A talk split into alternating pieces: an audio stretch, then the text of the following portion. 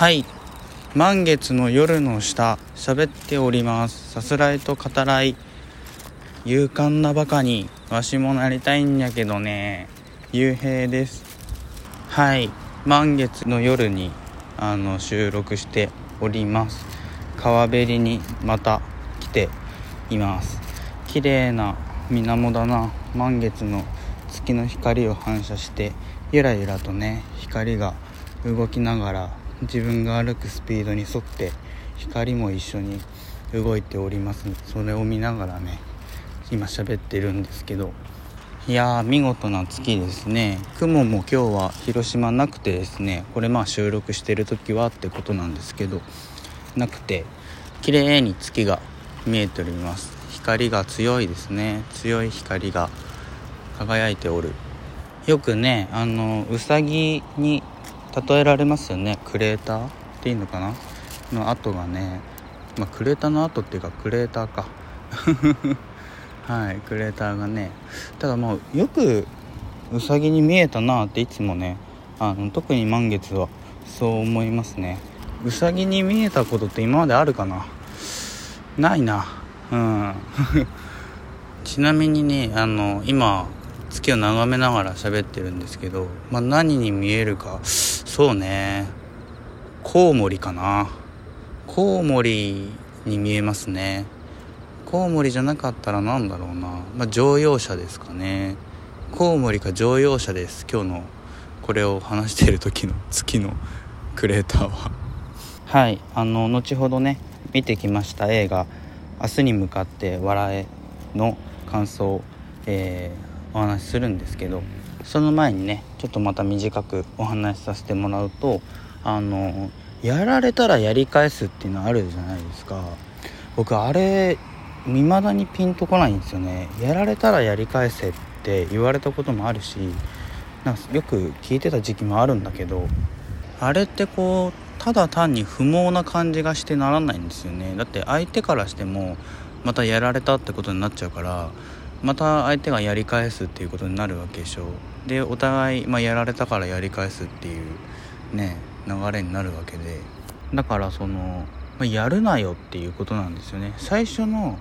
やるをどうやったらなしにできるんだろうなっていうのは結構そのコミュニケーションの上でも、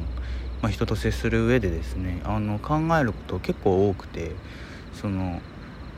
まあやるってね すごい抽象的な言い方になってますけどまあ当然のことながら意識的に意図的に相手を傷つけないっていうのはものすごく大事なことだから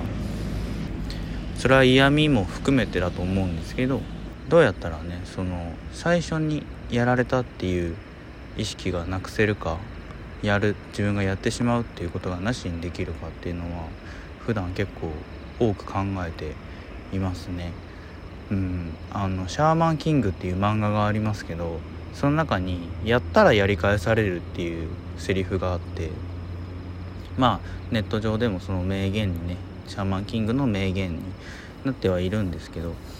あのとてもねいいセリフだなって僕自身も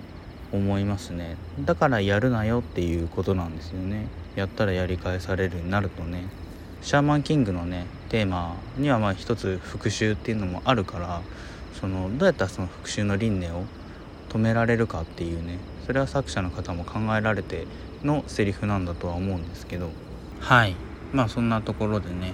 えー、やられたらやり返すではなくねえー、自分が奪われたものを取り戻してやるというねそんな風に意気込んで、えー、強奪を図る映画「明日に向かって笑え」の話に移行していきます。はい、えー、アルゼンチンの映画となります。監督はセバスティアン・ボレンステインさんという方ですね。はい。僕は初めて、えー、作品を鑑賞しました。この方の作品ですね。2001年アルゼンチンで実際に起きた金融危機が物語の背景になっています。アルゼンチンのある片田舎の村に住むフェルミンという男性が妻のメディナ、えー、友人でもあり知人のアントニオたちと農業協同組合農協ですねを作るために、えー、村の人からお金を借ります。そのお金を銀行に預けるんですけれども金融危機が起きてしまいます。その金融危機が起きる直前にフェルミンたちの預けたお金が何者かによって交換されお金が奪われてしまう。そんな事態となってしまいます。それには、えー、悪徳銀行員と呼んでもいい男のと、えー、悪徳の弁護士マンシーという弁護士の存在がいます。失意の中1年後を迎えたフェルミンはアントニオからマンシーの存在を聞かされます。マンシーが奪ったお金を田舎の森の中に、えー、地下倉庫を作り隠しているとそんな情報を聞かされます。葛藤しつつもフェルミンたちは奪われた自分たちのお金を取り戻すためにその地下倉庫を攻略しようとするそんなお話となっております。はい。この「明日に向かって笑え」なのですがあのジャンルで言うと、まあ、ヒューマンドラマっていう言い方をパンフレットではされてはいるんですけれどもあのもう一つね大きな側面としてケイパー映画というジャンルになりますね集団強盗映画とも言われるんですけどあの集団で、まあ、お金であったりある、まあ、宝物的なものを奪う集団強盗もの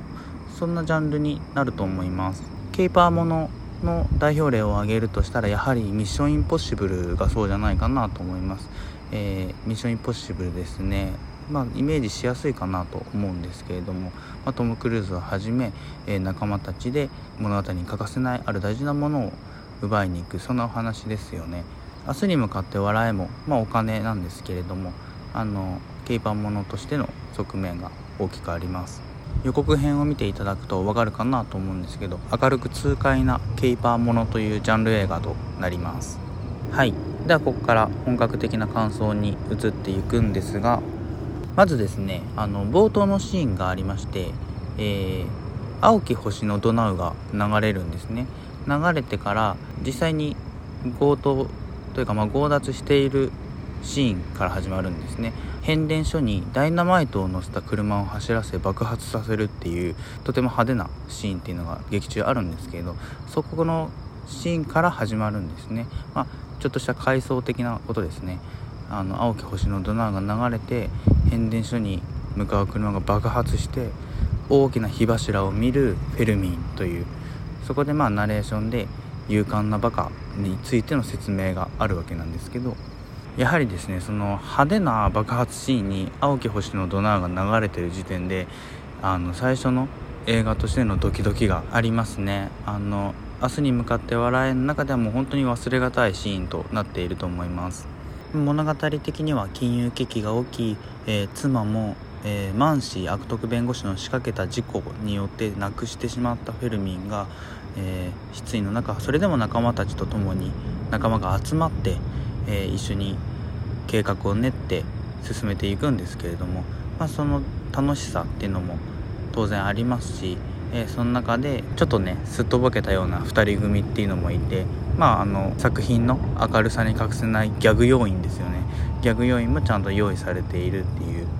笑える場面と、まあ、シリアスな、えー、主人公フェルミンが葛藤する場面のバランスっていうのが、まあ、とてもいい作品だと思います。そしてクライマックスにはね当然と言うべきかえー、実際に地下倉庫を襲ってお金を強奪するシーンっていうのがまあ入っているわけなんですけどやはりまあそこの気持ちよさったらないですよね。やっぱり相手は悪徳弁護士なわけでこっちとしてはもうそれこそやられたらやり返すではなくて奪われたものを取り戻すなのであの悪い気は全然ないわけでもうスカッとする痛快なそんなシーンなんですけれども重機が劇中出てきますね。何のために使うのかなって思ったら最後の最後にその重機を使う意味っていうのが分かってとてもこれが気持ちいいんですよね。であの忘れてはならないその奪われたマンシーのあの悔しがる顔ね。悔しがる仕草あの演じてらしてる俳優の方素晴らしいと思うんですけどやっぱりそういうのケイパーものには欠かせないじゃないですか。うん。いかに悔しがるかっていうね。はい。そこもあの見事だったと思います。ただあのちょっとね個人的には20分ぐらい尺短くできたんじゃないかなとも思うんですよ。っていう話してたら2本目です。